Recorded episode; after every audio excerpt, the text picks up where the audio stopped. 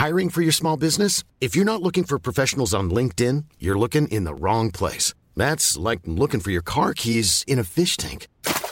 LinkedIn helps you hire professionals you can't find anywhere else, even those who aren't actively searching for a new job but might be open to the perfect role. In a given month, over 70% of LinkedIn users don't even visit other leading job sites. So start looking in the right place. With LinkedIn, you can hire professionals like a professional. Post your free job on linkedin.com slash people today. Así como suena, presenta La Chora Interminable.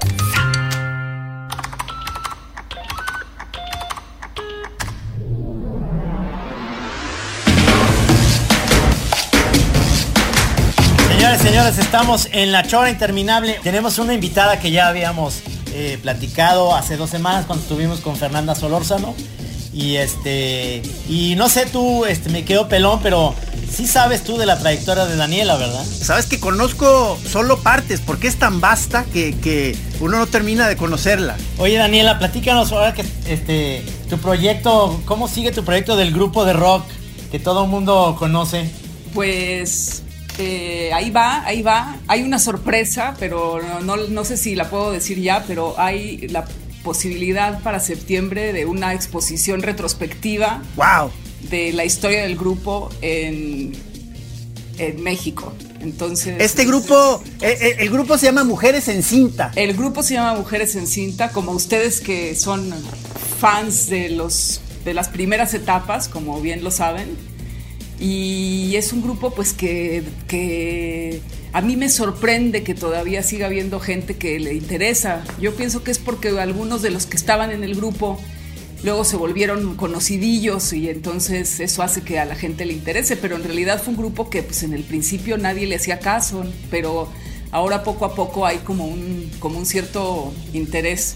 Hasta el otro día yo no me acordaba, pero este, hasta uh, Trino y yo hicimos, o sea, participamos en algunas entrevistas en donde, en donde comentábamos la vez que nos tocó verlo, ver en vivo a mujeres en cinta y, y a mucha gente le ocurre este fenómeno de que eh, hay gente que estuvo presente en algunos de los eventos y, y, se empieza a convertir como en una fantasmagoría en donde ya uno a veces ya no sabes si lo soñaste o si es algo que te platicaron este, la, la, eh, pero, pero siempre da la impresión de que uno este, es como de primera mano. O, sea, eh, hay gente que, que estuvo en, en, en, una tocada de mujeres en cinta y ya no se acuerda.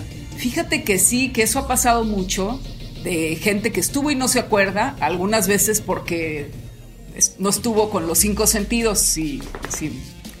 Pero otras veces también porque, no sé, fue hace mucho, yo hay veces que gente me llega a decir, de veces que tocábamos y, y, yo casi nunca tenía un papel principal, sinceramente, pero que yo no me acuerdo.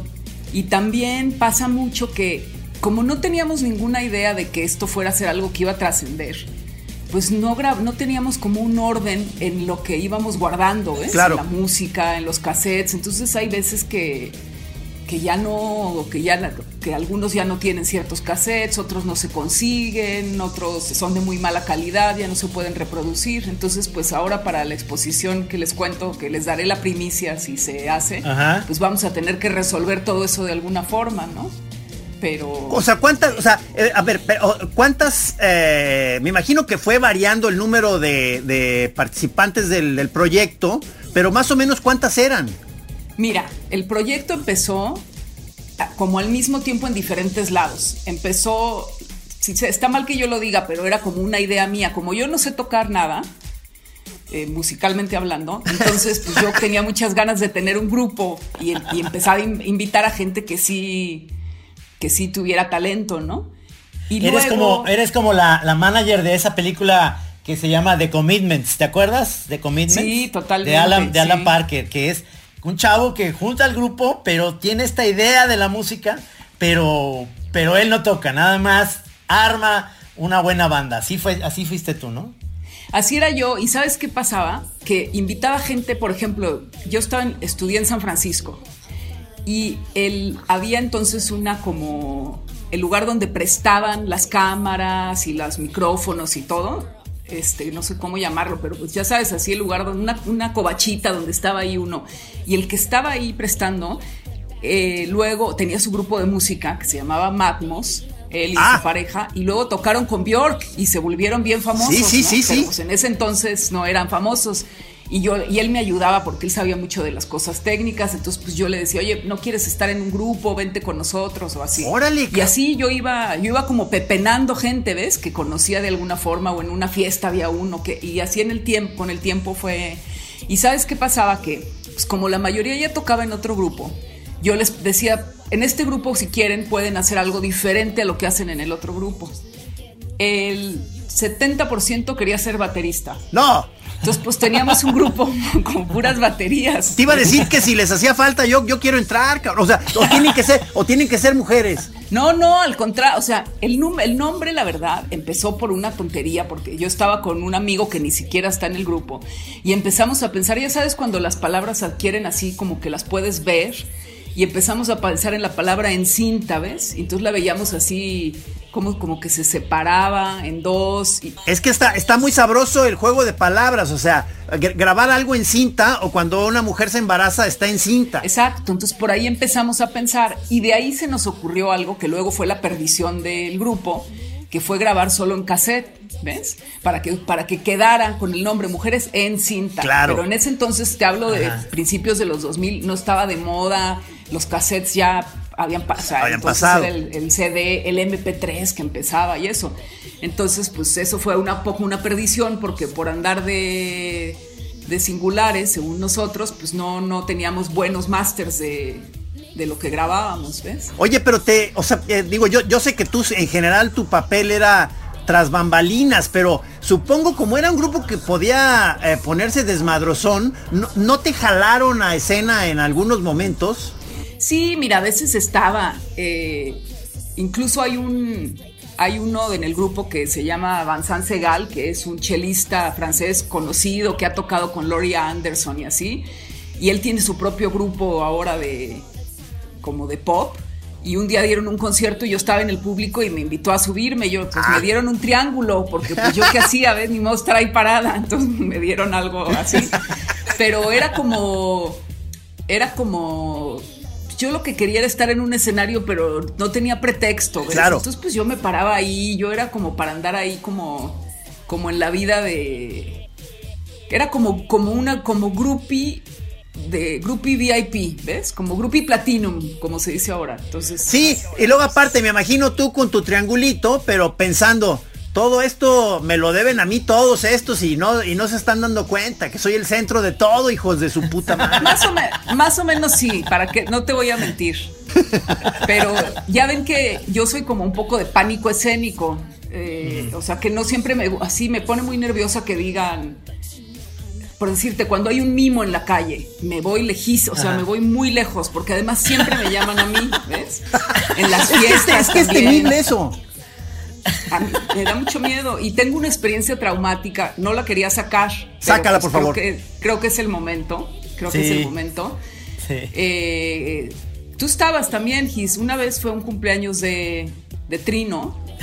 Sí, Eh, invitaron a un mago que al parecer es una eminencia, este, porque creo que fina- ya está afinado él, pero era una eminencia de en la sociedad Ajá. jalis, jalisqui- jalisquense, ¿cómo se dice? Jalisquilla, Jalisquilla. Jalisquilla. Sí. Y, y entonces en la mesa en la que yo estaba, yo comenté mi miedo de decir, Sí. ay no, un mago no, porque a mí me da mucho miedo que me vayan a pasar. Y Trino dijo, no, no te preocupes, gracias por decirme, lo tomamos en cuenta y tal. Y pues dicho y hecho, pasa el mago y, y, y me tocó y creo que tuve que cantar. O sea, fue bien traumático, Gis. Yo no sé si tú estabas, ya no me acuerdo. Sí, sí pero estaba, fue- sí sí, estaba. sí fue bien humillante. A mí no me dijeron que al final te, te orinó, o sea, que, que el mago te orinó.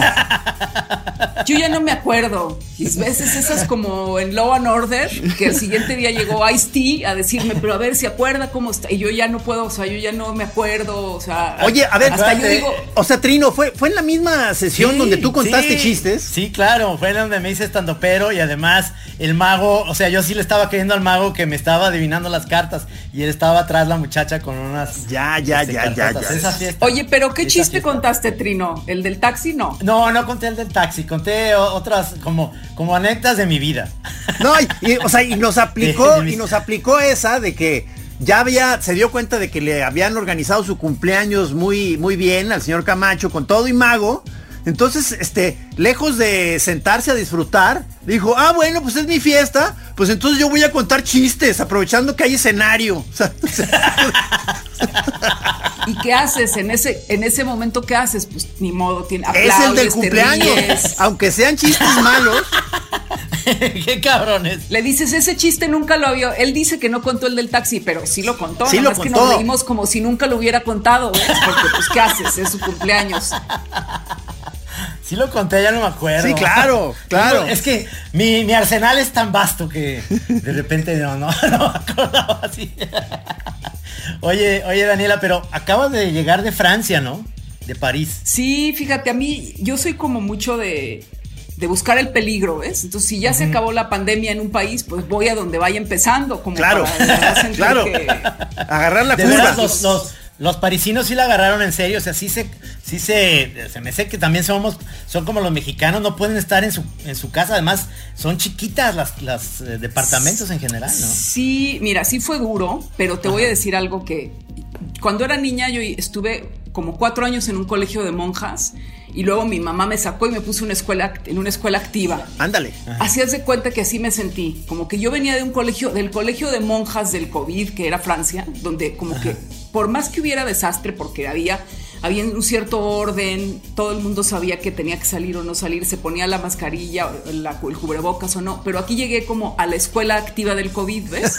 O sea, unos hacen su tarea, pero otros no, y no importa, o sea, como cada quien como pueda ir aprendiendo, es cada quien así como como lo sienta, ¿no? Sí, Entonces, claro. Pues me desconcierta porque yo vengo de escuela católica, pero pero no, sí en Francia sí fue duro, sí fue duro porque no, o sea, no podía salir si salías, te paraba la policía ¿Ah, sí? y tenías que mostrar una.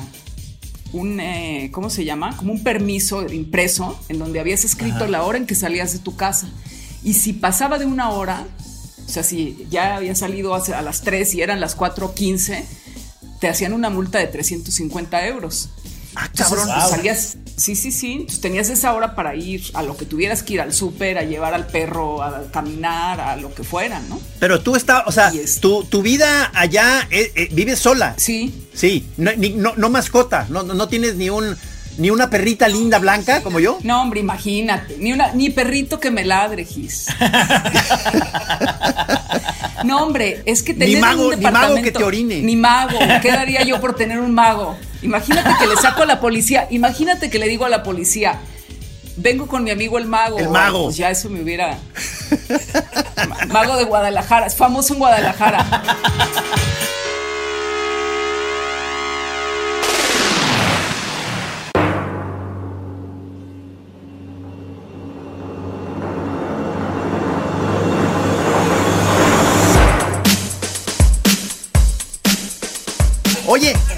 Oye, pero entonces estabas diciendo que si tú vas en la calle y hay un mimo, generalmente te enfoca a ti y se empieza, te sigue y te imita los movimientos o algo así. Pues ya camino muy lejos del mimo. Sí, o sea, ya bien. lo evito eso. Porque ya me, me pasa mucho. Sí, ten cuidado. Si ya veo un mimo. Si, si veo un mimo, primero que nada, siento que. ¿Por qué? ¿Ves? Sí. Me hago como la pregunta existencial, ¿no? ¿Por qué? ¿Por qué no los han encerrado a todos? Sí, o sea, ¿cuál es como el propósito? ¿Ves? ¿Por qué? ¿Para qué? Pero. Te platico, te platico que el Wiri Wiri, cuando empezó en la, universidad, este, en la Anáhuac, tenían un grupo, y era un grupo de mimos, y tenían una frase como que definía al grupo, que era, no, quer- no queremos ser escuchados, queremos ser vistos.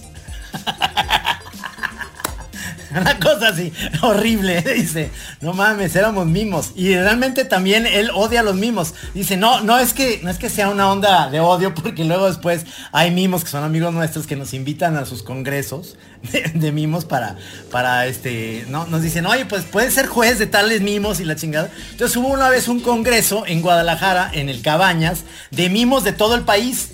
Entonces, estaba estaba súper surrealista porque llegaban los este los de Monterrey y decían, haz de cuenta, nosotros en Monterrey, los mismos de Monterrey, este pues estamos dándole pues una, un upgrade, digamos, a la, a la mímica, porque si antes se abría una puerta, digamos, ahorita me están viendo ustedes en Zoom, pero hacen como que abre la puerta y entran y cierran la puerta.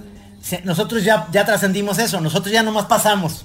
Así era, Ah, así era el pedo. pero ¿me entonces ahí se- no eso- estaban en estos- nada, simplemente decían no. En estos no congresos te van, puerta, eh, te, nosotros van mostrando avances. O sea, hay grupos de mimos que trae como una nueva onda y la presentan en estos festivales. No, no puede ser eso posible. ¿No hay avance posible en, eh, en la- en el arte del mimo?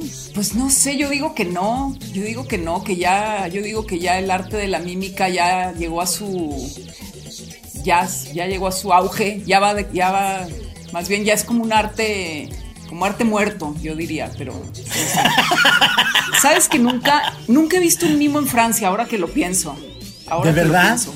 Es- No. O sea, ahí con Marcel Marceau y la chingada no hay una Eso escuela. es por lo que te digo. Yo creo que ya es como de esas cosas que. No sé, como de esas cosas que ya se parece que, que eran francesas, como decir mi casa es su casa, ¿ves? Que en México nadie ajá. dice mi casa es su casa o hasta la vista, o, pero en otros lados se cree que es muy mexicano. Yo pienso que el arte del mimo es igual. Sí, o sea, llegó, El mimo es. llegó Marcel Marceau y le dijeron, este, gracias, este es el último, ¿eh? ¿No será, ¿No será que a lo mejor porque vives en París y en París como capital ya erradicaron eso porque además los parisinos son como muy especiales y, y van a lo que sigue y eh, ya también acabaron con los caricaturistas, pero ya después de Charlie Hebdo ya no va a haber. Entonces, eh, a lo mejor si vas a las provincias, digamos, a Marsella o así, a ciudades más pequeñitas, a lo mejor sí hay mimos ahí. O sea, que es como los toros, dirías tú. O sea, que Sí, ya en París ya está muy civilizado y dice, no, ya los toros no está bien. Pero, pero si vas así a Marsella, la gente el domingo va a los toros y así. Sí, igual sí, con a los mimos. Exactamente. Puede ser, puede ser.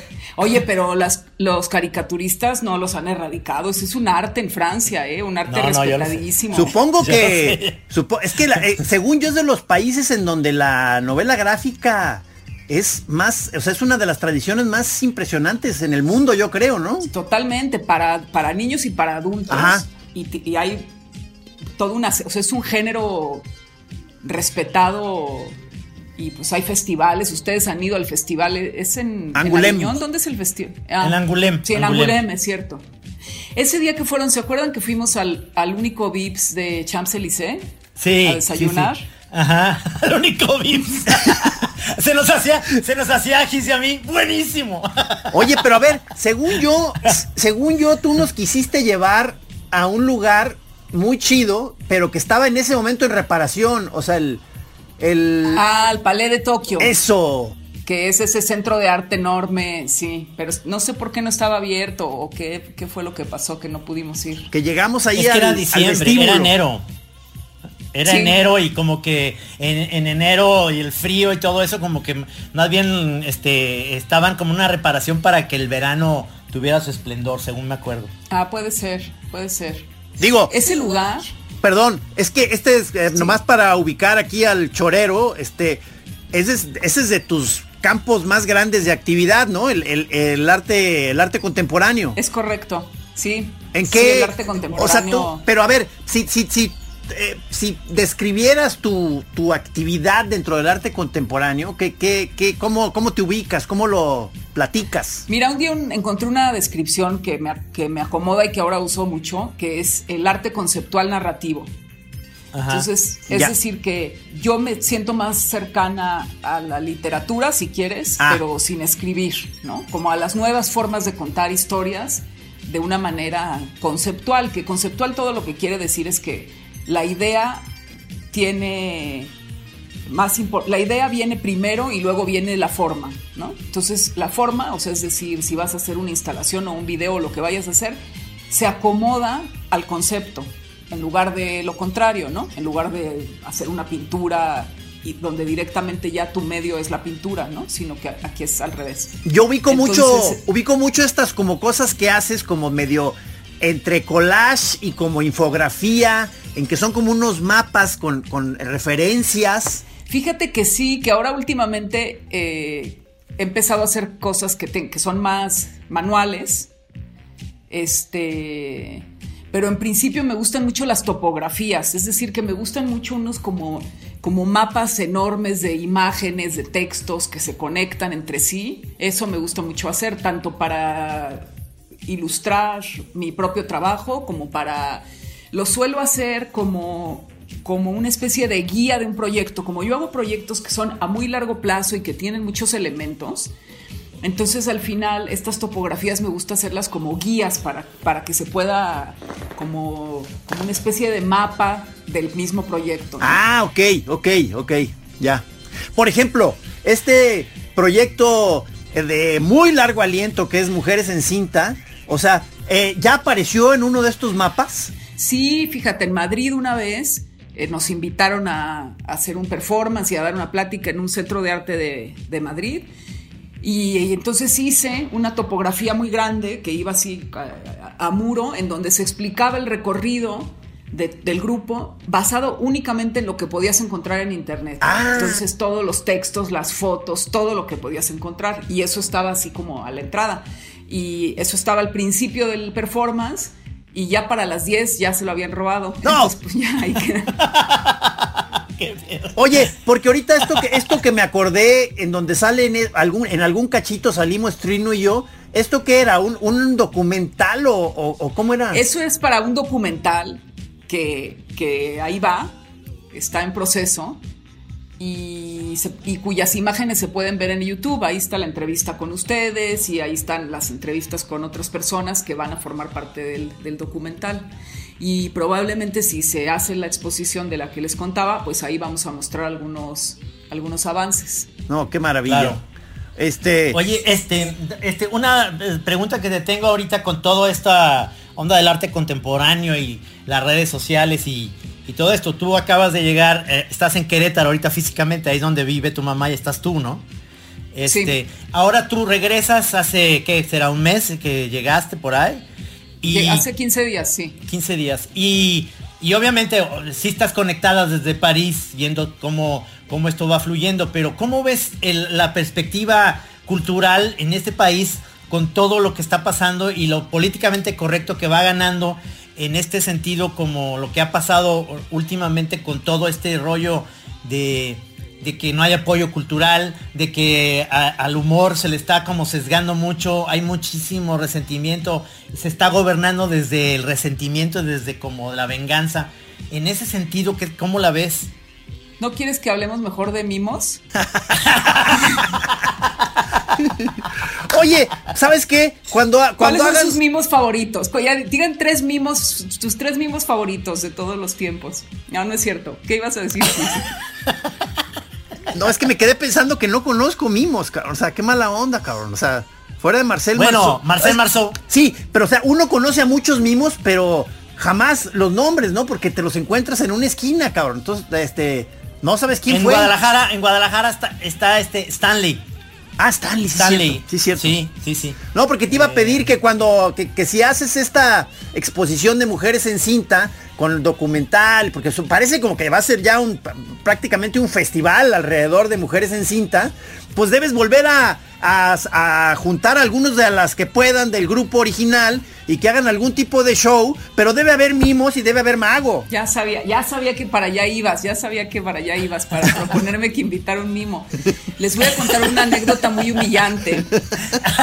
un día en, Francia hay un eh, hay como una especie de bueno fiscalmente cuando tú declaras fiscalmente pues hay una serie de categorías y una de esas es artista pero luego hay subcategorías no porque todo eso está como regulado por la seguridad social y tal y un día en la oficina de hacienda estaba yendo a como a meter a poner en orden unos papeles con un señor y me dice el, el funcionario Hiring for your small business? If you're not looking for professionals on LinkedIn, you're looking in the wrong place. That's like looking for your car keys in a fish tank. LinkedIn helps you hire professionals you can't find anywhere else, even those who aren't actively searching for a new job but might be open to the perfect role. In a given month, over 70% of LinkedIn users don't even visit other leading job sites. So start looking in the right place. With LinkedIn, you can hire professionals like a professional. Post your free job on linkedin.com slash people today. Tengo aquí entonces que usted a lo que se dedica es artista callejero. Fue- entonces tuvo que hacer todo un cierto cambio, pero más o menos era como que me estaba diciendo mimo. Fue, un, fue una, fue un cierto que una cierta justicia poética. Ya luego lo corregí eso y ya, ya. Este,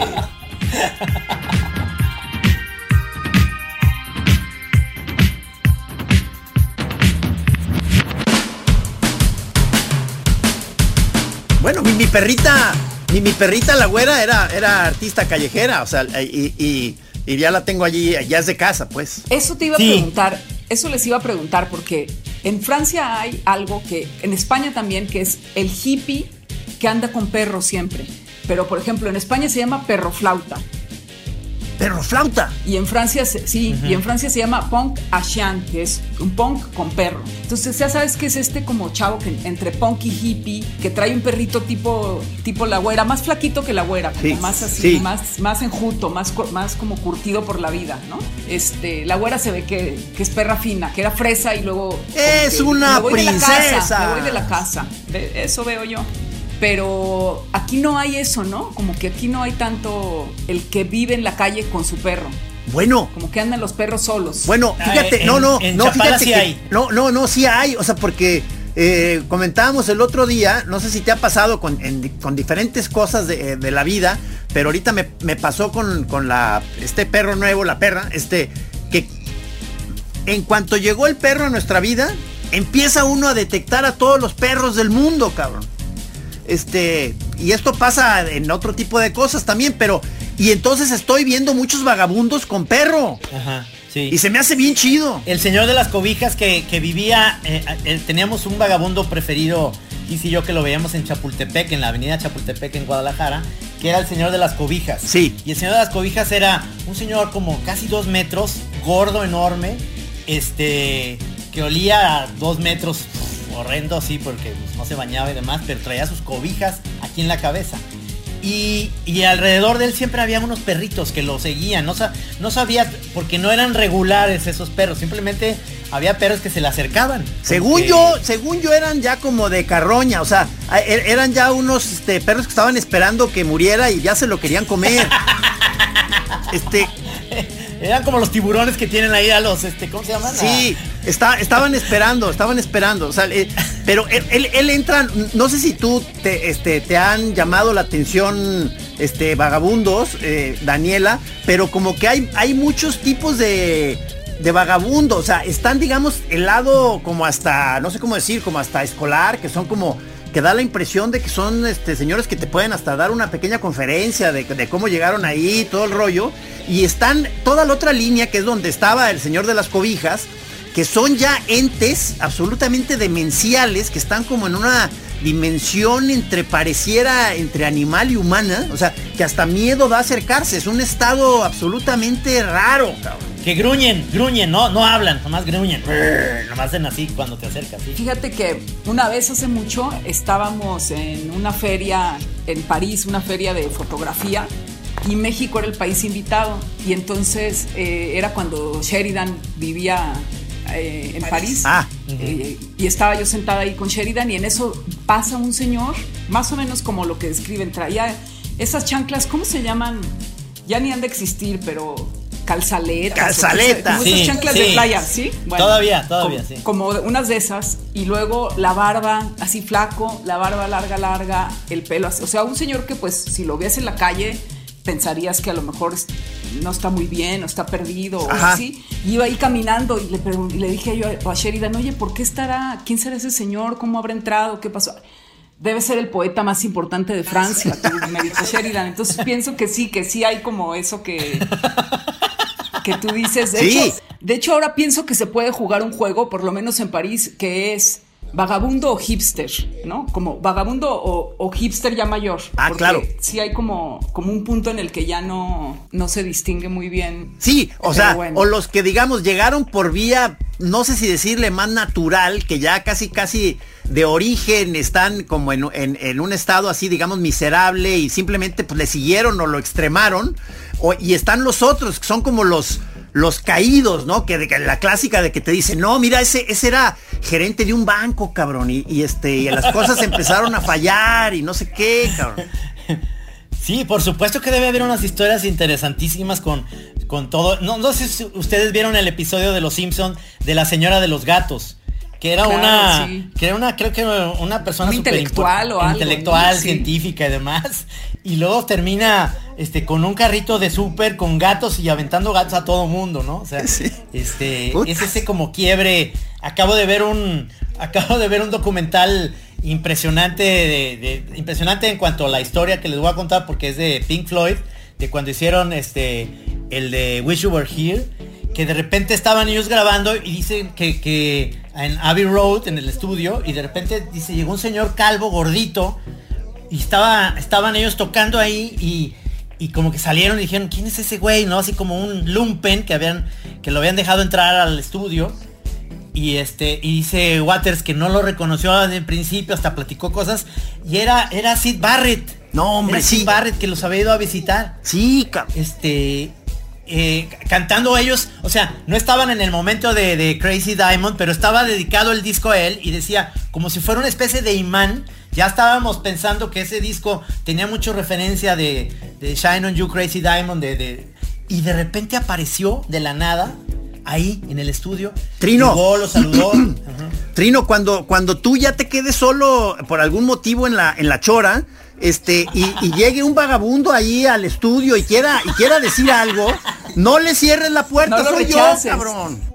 Ya está pasando, o sea, a veces que veo y digo, ay, es his.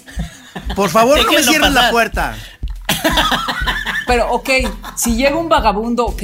Pero ¿y si llega un mimo? Si llega un mimo, es si llega un mimo, o sea, si llega un mimo, ¿qué vas a hacer? Para mí ahí está la verdadera cuestión de ética y moral. O sea, al vagabundo, pues sí le tienes cierta compasión, lo ayudas, pero el mimo, ¿qué haces en el momento que llega un mimo? Huyes, huyes.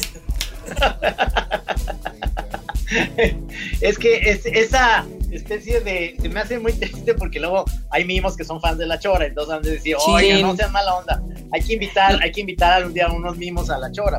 Se me hace un absurdo, pero está bien. Oye, pero a ver, oye, perdón, el, el, el, porque ahorita, digamos, una cosa así muy performática, que son los performanceros, que está muy relacionado con el arte contemporáneo. Son los, los mimos del arte contemporáneo, Gis. Son los mimos, ¿verdad? Son los mimos. ¿Para qué nos hacemos? Son los mismos hipsters. No, hombre, creo que me hubiera ido mejor hablando de la situación del país. Oye, voy a acabar con muchos enemigos después de este. Sí, es que se nos olvida que tú tienes muchas relaciones. de López Obrador. ¿Qué? Tú estás, tú estás muy, tú estás muy ligada a mucha gente del arte contemporáneo aquí y en el mundo, ¿verdad? Supongo que en Basel y la chingada. Fíjate que no tanto, más al mundo de la literatura por alguna razón. Como que me, como que mis, yo siento que mis colegas están más del lado de la literatura que del arte contemporáneo. Ah, bueno, sí. Una cosa. Te, te he visto en muchas fotos más bien con escritores, ahorita que lo dices. Sí, pues sí, fíjate que no sé por qué, como que siento más afinidad con, aunque no me gustaría escribir, bueno, escribo pero no, no ficción. Y aunque no me gustaría, me identifico más con, los escritores. De la banda, digamos, de los escritores mexicanos, ¿con quiénes te llevas? Em, o también te va a causar problemas. No, no, es que todo tema es escabroso, todo tema aquí hay que, hay que andar con tiento. ¿Verdad? ¿Verdad? Eso, eso me dio una tu respuesta de que evadiste eso me doy cuenta de que está, muy crispado el asunto porque eh, yo iba a la parte que en Francia realmente hay una verdadera sensación de democracia en ese sentido de los, en los medios y en todos lados, de que puedes criticar, puedes llegar a un extremo en el cual este, nadie se ofende. Es decir, este, ya viviste un, un, estando allá un gobierno muy de derecha con Sarkozy, Ahora está otra vez uno muy de derecha, ¿no? De extrema derecha ahorita este nuevo presidente, según entiendo. Y no, no de extrema derecha, nada más que es, es un presidente que, que empezó pretendiendo que era de izquierda ante algunos, pero en realidad era de derecha. Lo que pasa es que la ah. derecha en Francia es distinta que la derecha en otros lados, por decir. La derecha en Ajá, Francia porque es es una más derecha democrática, No era- Ajá. Sí, más social, o sea, no era tan Ajá. neoliberal. Ahorita sí ya es un poquito más neoliberal, pero durante muchos años, pues Francia realmente solo ha tenido dos presidentes de izquierda. Parece que no. Uno tiene la impresión de que Francia ha tenido muchos presidentes de izquierda, pero han sido de derecha todos. Lo que pasa es que desde la, después de la Segunda Guerra Mundial se pusieron eh, en marcha muchos programas de seguridad social muy importantes y, los, y la derecha los mantuvo, ¿no? Entonces eso da como la impresión de tener un gobierno de izquierda que le da mucha importancia a las humanidades, Ajá. a la cultura, etcétera, pero siempre ha sido de derecha, pero no era una derecha neoliberal, hasta más o menos hasta Sarkozy ya empezó a ser una derecha neoliberal que se parecía más a la derecha de, de otros lados. Y luego está la ultraderecha, que es así, es así que da miedo, ¿no? La ultraderecha eh, francesa, que también ya se está normalizando, ¿eh? O sea, también ya tienes así comentaristas que tienen sus programas en prime time y en el que dicen así sin tapujos un montón de cosas. Barbaridad y bien- media. Barbaridad y media, sí.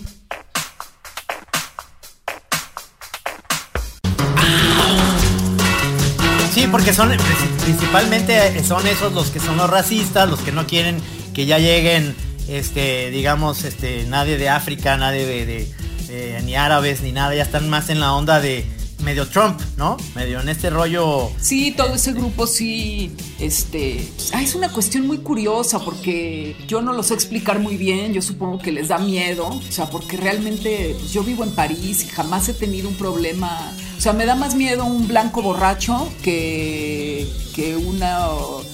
Este, que un muchacho negro que venga así con su, con su capuchita y que parezca así, ¿ves? O sea que realmente pienso que no tiene esos miedos son un poquito inventados, ¿no? O sea, como, o sea, sí hay violencia y todo eso no lo voy a negar, pero creo que es una violencia que tiene que ver con tener una ciudad grande, que tiene que ver con la pobreza, pero que no tiene que ver con, con las razas, ¿no? Entonces, este, sí, Digo, sí se vuelve un problema. Y si empieza, no sé, alguna otra vez eh, que se recrudezca alguna etapa anti-inmigrante, pues tú todavía la vas a alcanzar a librar un poco más porque estás güerita. O sea, entonces eso a, a lo mejor, a lo mejor un rato, un rato más, luego van a averiguar y ya te vas para afuera, hija de la. Mira, te voy a decir una cosa.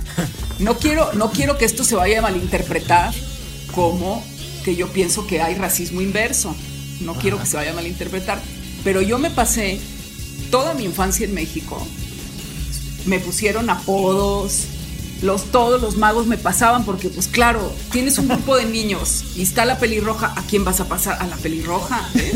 Tú sabes, Pásale, tú güera. sabes para la, la, la güera. Tú sabes la variedad de apodos que me, que me podían poner. Pues yo era una fuente eh, inagotable. Entonces ahora siento que siento que si hay alguna ventaja que, que- que me la merezco, porque sí pasé una infancia muy humillante, fíjate. No, no voy a empezar una campaña ni nada, pero sí siento que, que sí fue una, una adolescencia y una infancia difícil. Sí, ahorita ya a ti te toca más bien ya cosechar, o sea, que te dé, que te den chance, o sea, ya cosechar frutos. O sea, ya cuando a estas alturas estás en Guadalajara, estás en Jalisco, donde además tú dices, este Jalisco es tierra de güero de rancho, voy a estar ahí entre los míos, ¿ves? Exacto. Y vas, te invitan a, a un evento social que tú vas, pues por, por amistad, ¿no? Porque ya sabes que vas a ir a oír los mismos chistes, pero vas por amistad. Va a estar Trino ahí. luego llegas, vas por sí, pues sí, no lo quería decir, pero. Y luego llegas y te echan al mago, como quien te echa a los leones, pues sí es un evento muy traumático, ¿ves? No, es que lo que, lo que realmente veo con, con tu profesión es que tienes una capacidad sensacional de, de, al menos, este, estás en París haciendo un proyecto que está súper interesante, súper padre. Estás, este, convives muchísimo, bueno, eh, te das esta chance de que te vienes en estas temporadas, no sé hasta cuándo vas a estar ahí en Querétaro, pero todavía tienes tu departamento allá en París y me imagino que vas a seguirlo teniendo en ese sentido. ¿Hasta cuándo es tu proyecto se va, eh, va a tener como, o lo has visto que, que el destino tiene un fin, o ya, ya vas a convivir toda esta vida entre estas dos este, ciudades, Querétaro y París? Es muy buena pregunta. No sé. Correcto. Mira, yo a mí gracias. Bueno, pues me dio mucho gusto platicar.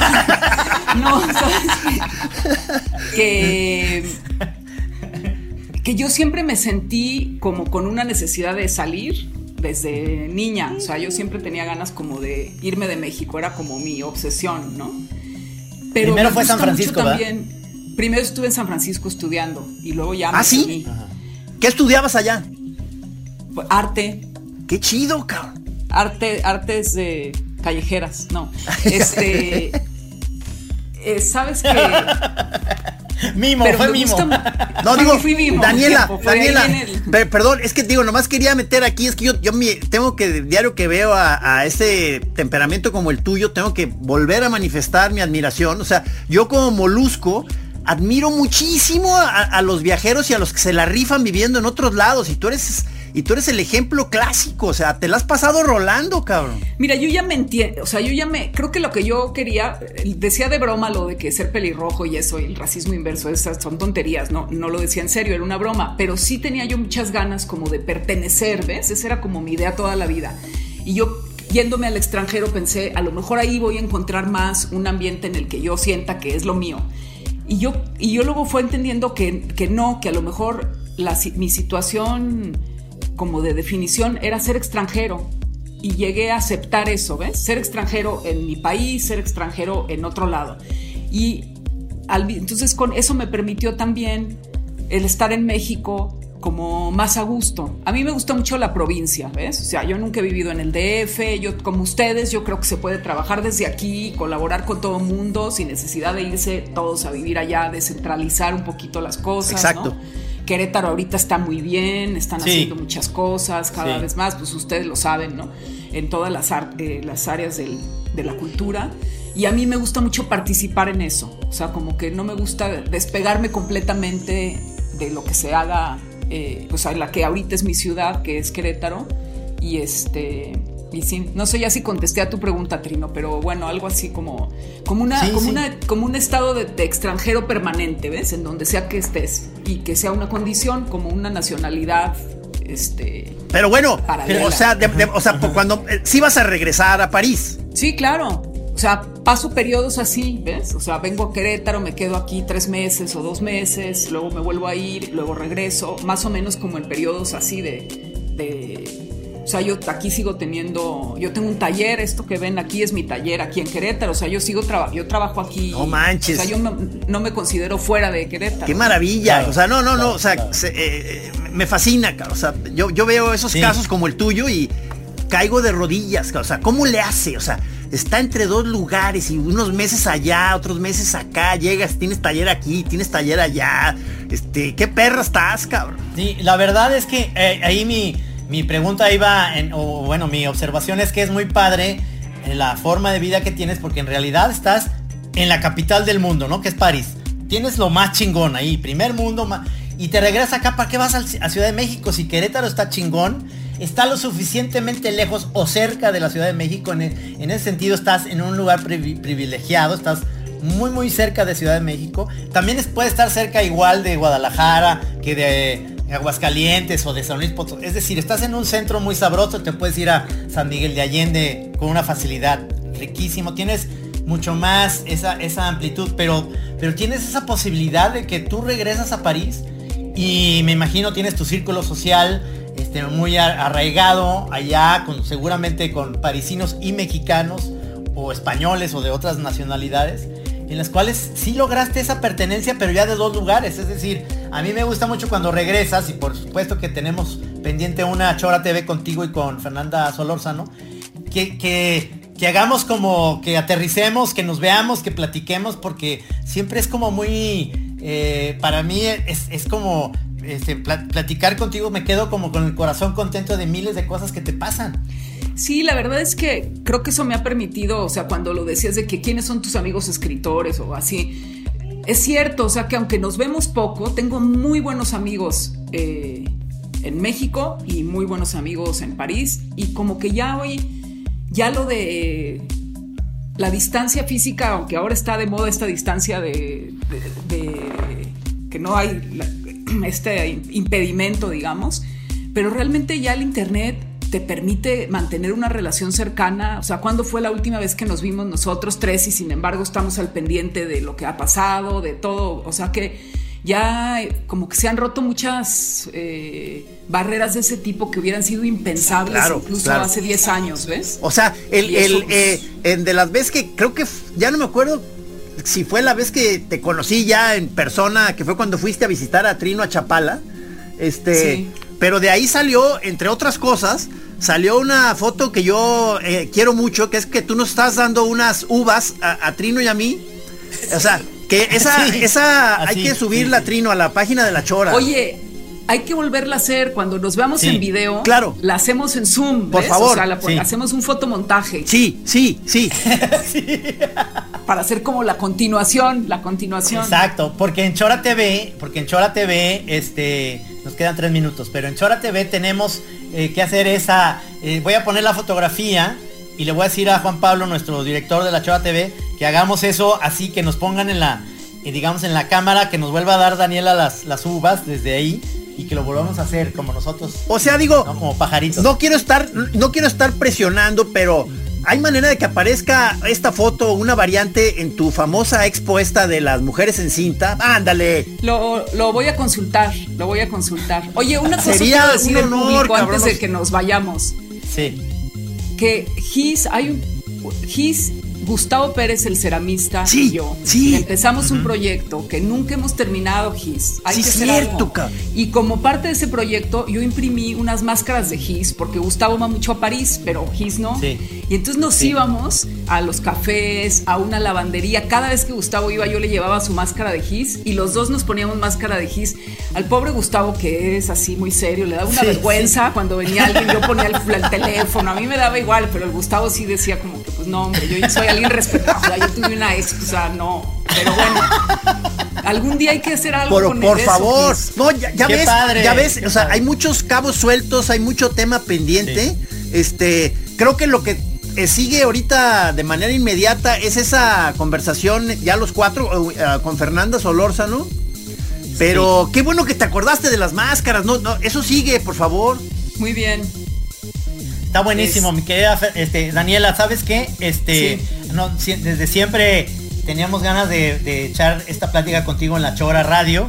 Eh, viene la Chora TV, pero, pero ya que pase el tiempo, digamos, este, en octubre por ahí, nos gustaría volverte a hacer una entrevista en la Chora, pero tú ya en París, como para, para ver ahí este, a la distancia lo que platicamos ahorita, pero tú allá a ver cómo, cómo vuelves a sentir este Sí, porque mucha este gente, porque mucha gente Sí. se va a sentir decepcionada y va a decir, no, estaban en Querétaro, cabrón. O sea, no.